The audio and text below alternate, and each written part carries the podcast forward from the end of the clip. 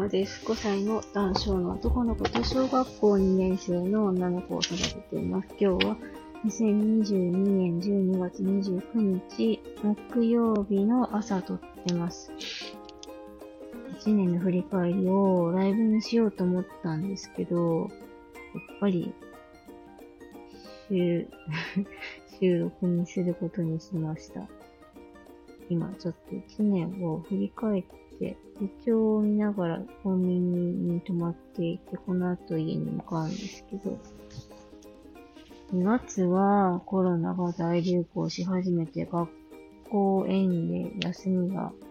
休園休、学級閉鎖が相次ぐって書いてて、3月はコロナで休園、学級閉鎖、出勤日数が足りなくなるって書いてますね。で、4月は4月は、何も書いてなくて、4月は何があったんだろう、でも。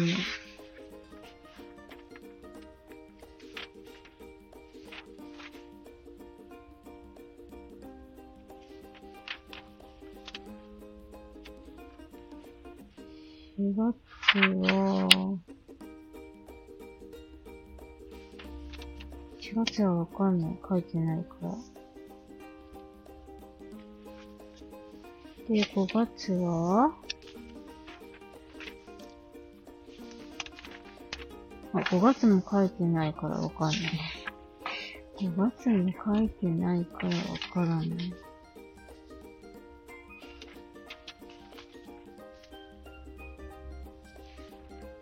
5月は何があったんでしょうね。でも田植えとかしてる。あ、田植えはね、毎年のことなので。あったあった。次、6月が、親の会が終わりしたんですよね。6月に、親の会が終われ。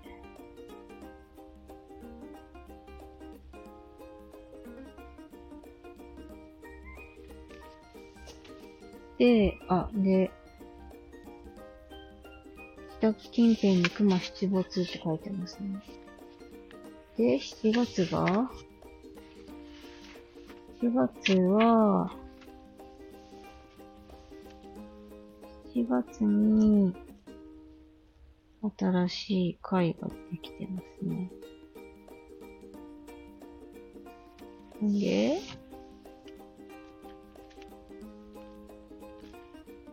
8月は、今何を見てるかってって自分軸手帳部の、あ、違う、自分軸手帳の月の三大ニュースみたいなところを見てるんですけど、8月は、なんだろう、いっぱい書いてるけど、多分いっぱい書いてるってことは思考がこんがらがってたんですね、きっと。で、9月、9月が、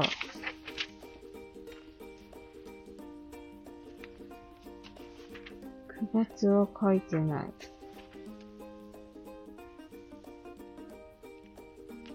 9月は書いてない。あ、でも9月に3日に入ってる。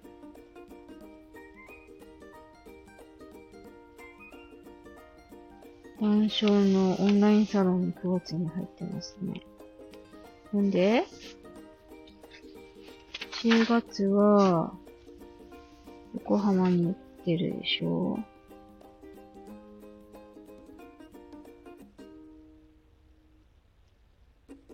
10月は横浜に行ってて、新人さんが辞めてる。あ、そうだ、新人さんは8月には取ったんですよね。で、11月は、11月も特に書いてない。11月末にコロナにかかったんですよね。で、12月か。OK。よし。じゃあちょっと今年を振り返りながらし宅に戻って、自宅で作業して、で、ハリコンを迎えに行きたいなと思います。年賀状をね、書かないといけないんですよね。さあ、どうやって振り返りましょうかね。コーヒー飲みつつ、移動しつつ、長丁場になりますよ。はい。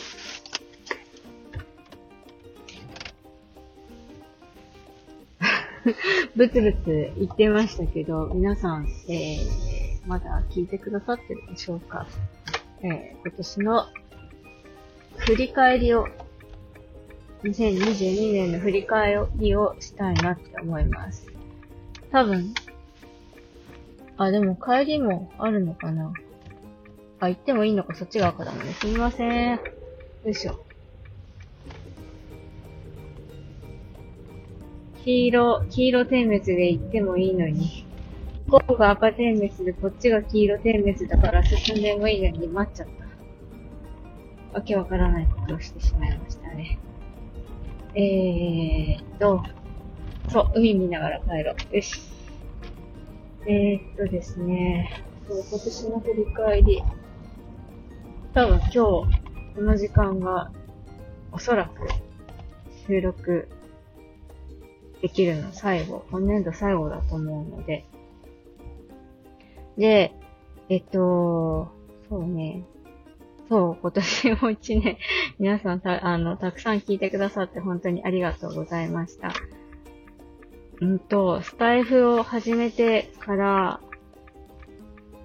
多分、2023年の5月でおそらく3年目になるのかな？去年、今年が2年目で来年度は3年目になるんですね。お姉ちゃんが小学校1年生の時にちょうど始めたので、そう、まさかまさかね、ここまで続くとは、まあ、ぼちぼちやりながらですけれども、なんか、あのー、 Voicy をはじ、初めて聞くようになっ、で、なんかその一般の人が声で配信してるっていうのがすごいな。しかもフォロワーさんがいっぱいついてるっていう。そう、わ、ワーママはるさんとか、そう、なんか、YouTube で、キンコン西野の動画を見てて、で、西野さんが、あの、 Voicy、Voicy っていう毎回冒頭で言ってるから、この、この YouTube は、 Voicy をコピペしたものですって毎回言ってたから、 Voicy って何だと思って、 Voicy アプリ入れてみて、で、開いてみて、で、人気のところ人気の放送みたいなところを見に行ってみたら、全然知らない人がトップ3の中に入ってて、えー、ワーママハルさんってどんな人と思って聞いてみたらドハマりして、みたいな経緯があって、すごいなって、一般の人でもこんなに有名になるんだなって思ってたんですけど、で、声で配信するなんてすごい遠い世界だと思ってたんですよ。自分にはな、できない、できない、できないっていうか自分はやらないっていうか自分でやろうっていう発想すらなかったんですよね。でも、まあ、古典ラジオがきっかけで、な、なんでしょう。あ、そうそう。古典ラジオがきっかけで、スタイフに戻ってきて、で、ムティさんに出会って、で、ムティさんが、なんか最初はドキドキしたけど発信してみたみたいな話をされてて、そういう方もいらっしゃるんだって、あ、じゃあ自分もちょっとやってみようかなって思ってみたら、今に至るみたいな。そう。でも、ね、あの、たくさん、たくさん、たくさん、うん、いいねしてくださったりとか、コメントしてくださることですごく自分も満たされてるし、本当にありがたいなって思ってます。で、うんと、なんでしょうね。安心して発信できるのは聞いてくださってるリスナーさんのおかげっていうのもあるし、なんか、森本先生のご縁で広がって聞いてくださってる方たちのもいらっしゃるので、そういうご縁もありがたいなと思っていますよ。そう。そうそう。だから今年も一年、本当にたくさん聞いてくださってありがとうございました。っていうのと、これからちょっと今年一年について振り返っていきたいなって思います。で、どうしましょうかね。手帳には、今年の2月からコロナが大流行って書いてましたね。なんか、その、なんだろうな。コロナは今まで、今年で何年目ですかね、流行り始めてから。3年目になるの ?2 年目になるの？その辺すら、なんか、あ、でも、お姉ちゃんが年長さんの時にコロナが流行り始めた気がするから、3年目ぐらいなのかな。今年で。で、都会の方では流行ってるなぁとは思ってましたけど、秋田で出ても、まあ、二桁で収めることができ、封じ込めることができてて、あ、秋田すごいなってずっと思ってたんです。なんですけど、そう、今年のね、2月ぐらいから流行し始めて、ついに学級閉鎖が起こったんですが、あの、円が休園になるとかいう事態が発生して、今まで2桁で、ん収まってたのが、3桁、4、3桁、4桁行ったこともあるのかな？どうなんだろう？わかんないですけど、なんかものすごい流行り始めちゃったんですよね。で、学級閉鎖とか休園が相次ぐようになってきて、で、学級閉鎖があるから仕事も休まなきゃいけないしとか、休園があるから仕事を休まなきゃいけないしとか、そういうのが、ポツポツ出てくるようになってきて、で、なんだろう。今まではちゃんとこう、スケジュール管理うまくできてたのに、出勤日数が、出勤時間、勤務時間が足りないから、えー、別の日で穴埋めしたりとか、まあ、リハビリも行かないといけないし、通院も行かないといけないし、みたいな感じで、だんだんこの自分の余白、スケジュールの余白が減っていったような感覚が、そのコロナの秋田での大流行によってあったなっていう感覚はありますね。で、そう、6月に、親の会がコロ、うん、男性の、さっき言っちゃいけない、親の会が大あれしたね。今年、年じゃないな、先月末にやっと抜けることができたんですけれども、まあ、いろんなことがあって、そう、なんかね、その、言っちゃいけないって、その 親の会で知り得たことは言わないでくださいって規約にあったから、そんなに、あの、なんだろう。オブラートに包んでしか言えないし、でも、まあ、私の配信聞いてる人そんなにいないと思うので、オブラートに包んで、まあ、やめちゃった人間だし、言ったから、言って、言ってるっていうのを誰かが聞いたら、もしかしたら、後ろ指っていうか、なんか槍が飛んできたりするかもしれないけど、まあいいやってことで、喋っちゃおう。喋っちゃおう、オブラートに包んで。そう。今年のね、6月に親の会が終わりしたんですよね。まあでも、あの、皆さんね、その、育児に対する考え方とか捉え方は、皆さんそれぞれ違うので、みんな違ってみんないいって基本私は思ってるんですよね。そう。だから、なんだろうな。あれこの回私が思ってたのと違ったっていうショックはありましたけど、まあみんな違ってみんな違う、うん、みんないいだから別にいいかなっていうベースはあって、でもなんで、うんと、すごいストレスがかかってしまったかっていうと、やっぱり、うん、批判とか否定とかそういったものがあったから、すごくストレスがかかってしまったのかなって思いますね。うーん。なんでしょうね。やっぱり、そういう意見の食い違いっていうのは、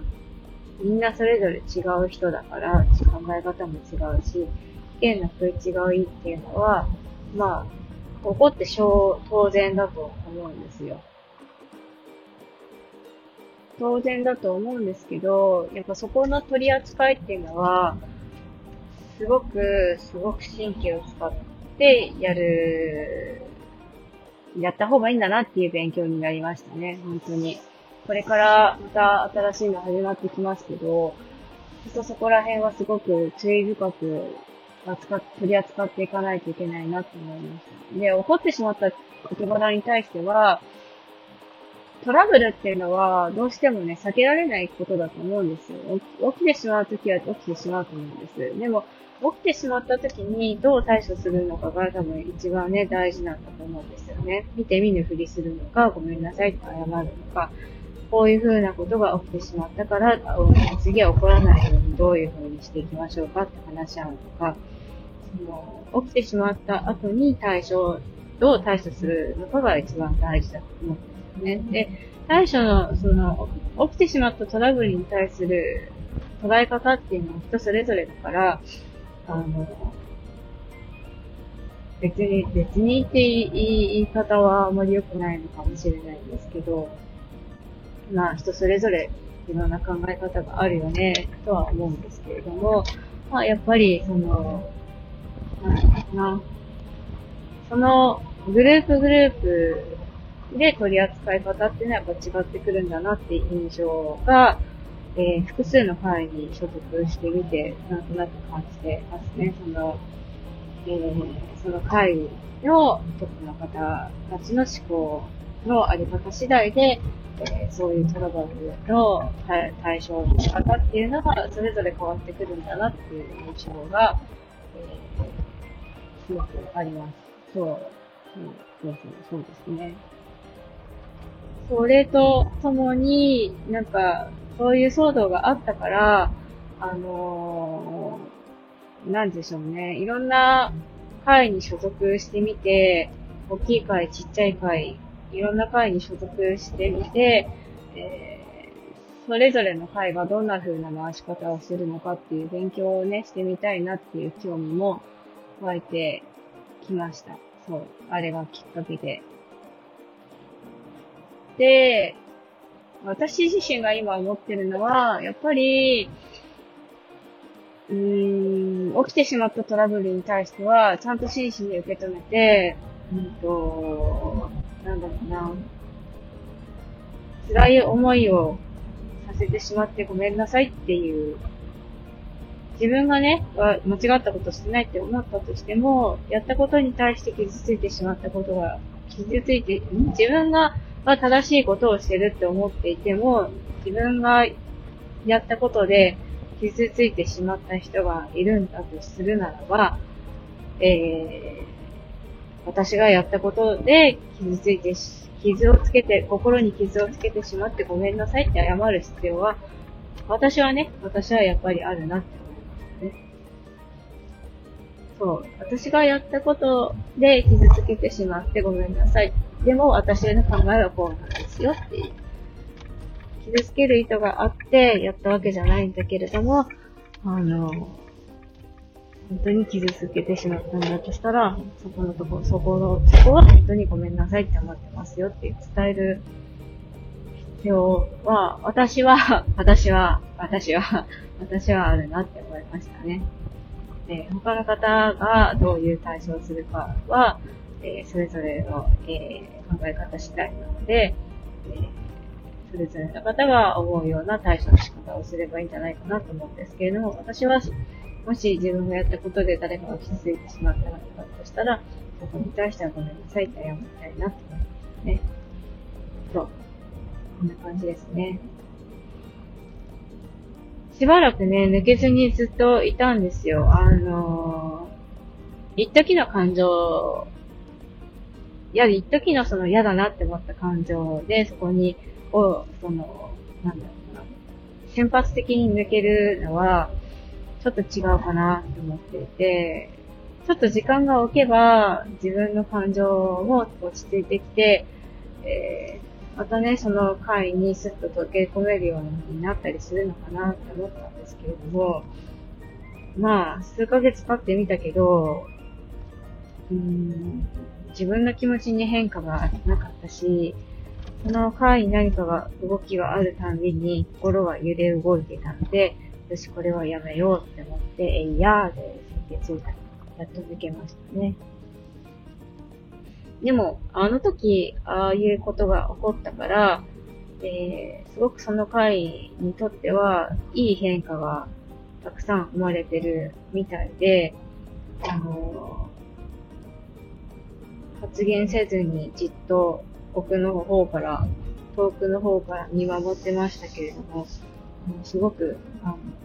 精力的に頑張られてるようです。そう。多分、まあ、それ、その活動によって救われてる方たちも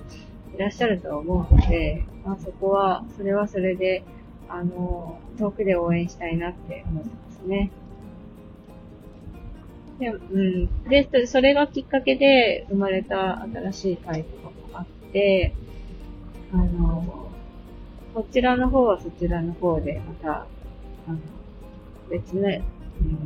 新しい盛り上がり方っていうか、すごく専門性の高い知識を持ってる方がいらっしゃるので、うん、いつも話を聞いていてためになるなって思いますし、だいぶなんか落ち着いてきましたね。最初はやり方がよくわからなくて、あっちやってみたり、こっちやってみたりしてましたけど、やっぱりこのやり方が一番落ち着くんだな、みたいな感じのところに、今のところなってますね。なんか、あの、LINE でね、情報交換してるんですけど、皆さんやっぱり LINE が使いやすいようなので、LINE で主に情報交換してます。 Slack もやってみたけど、あまり定着しませんでしたね。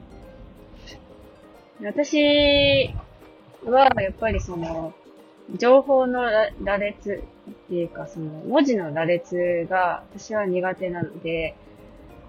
うんと、私は私で勝手にね、その情報を別のツールを使ってまとめたりとかはしてるんですけれども、それをね、あの、メンバーさんに公開しようかなって思った時期もあったんですけれども、なんかそれやると逆に混乱しちゃうんじゃないかなっていう、あの、お話もあったので、そうか、じゃあ私は私で私のその、ものとして持っておいて、みんながなんか必要そうだなって思った時にポッとそこから出せばいいのかなっていうところに、今のところは落ち着きましたね。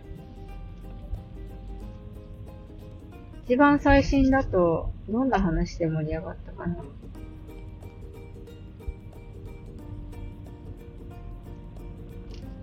トイトレの、あの、方法とかも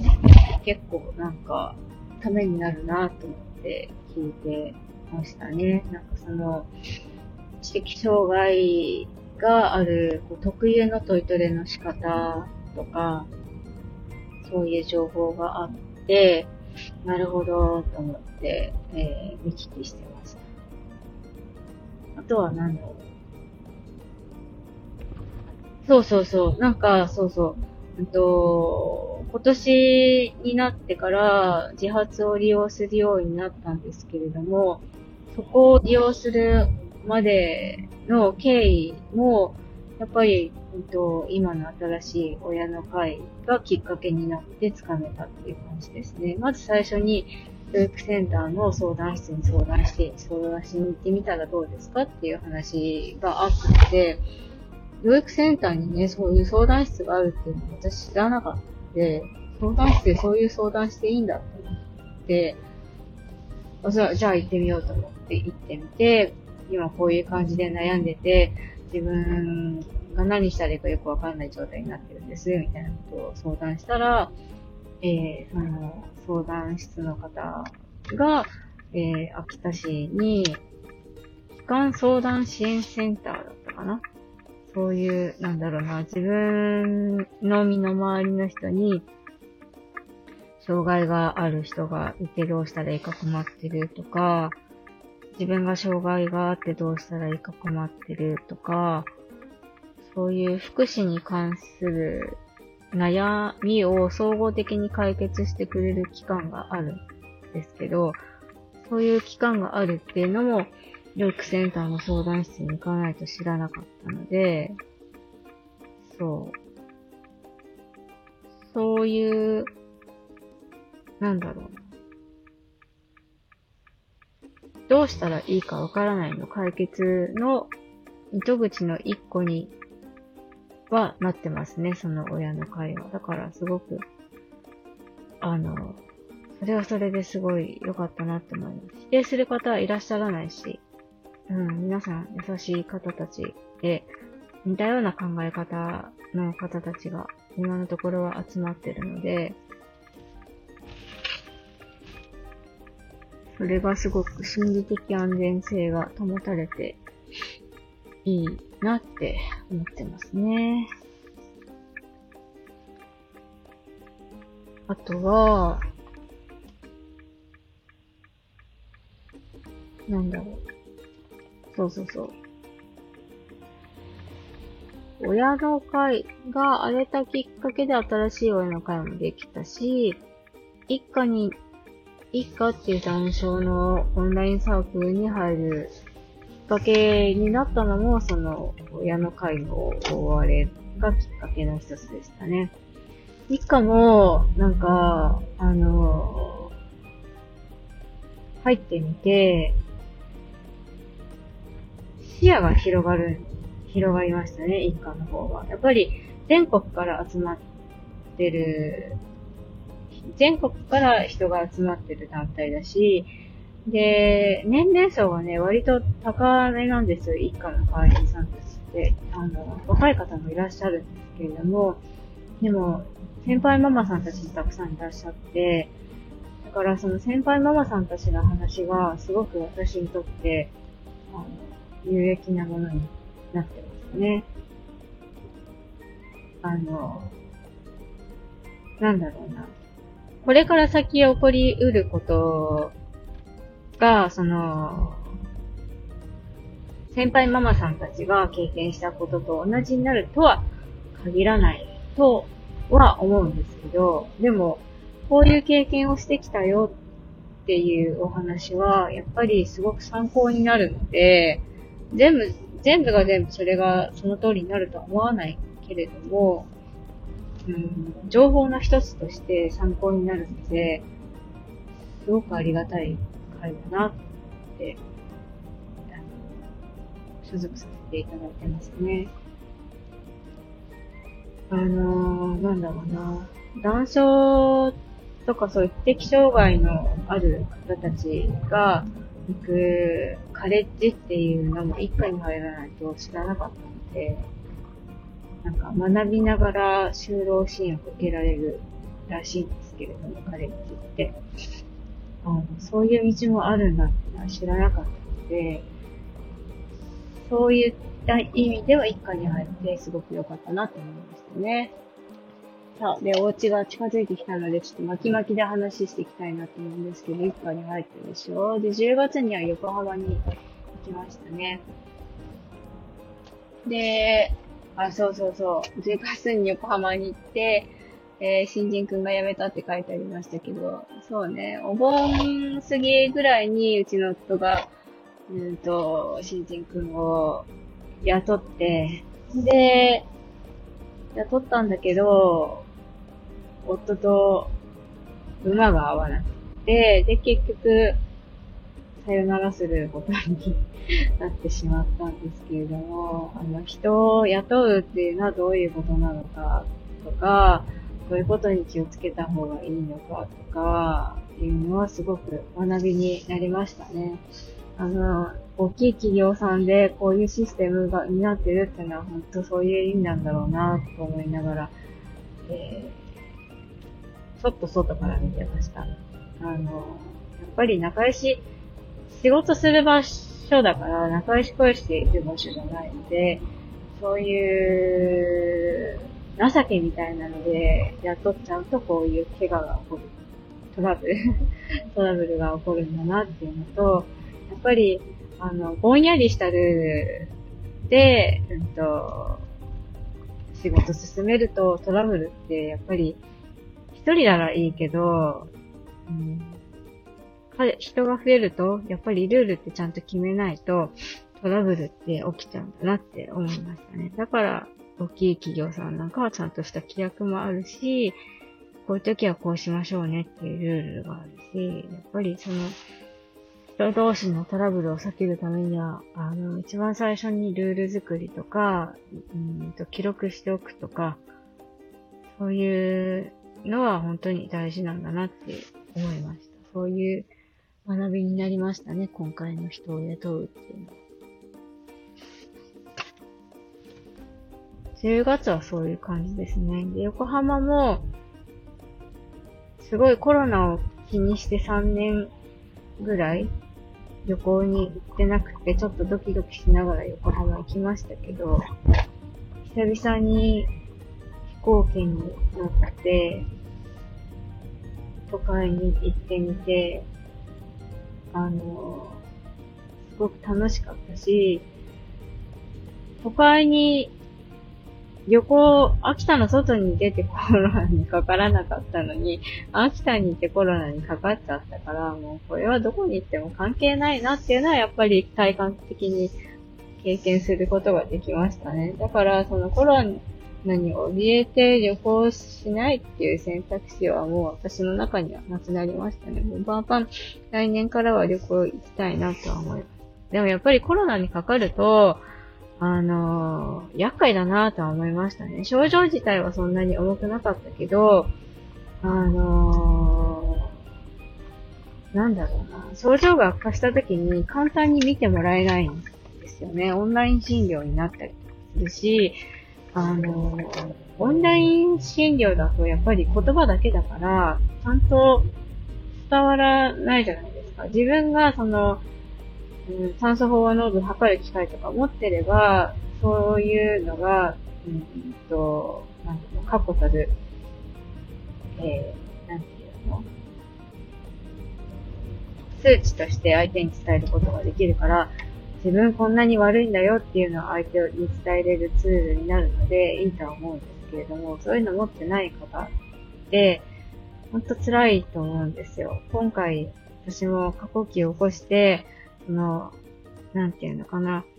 急変したらこちらに電話してください。のところに電話しましたけど、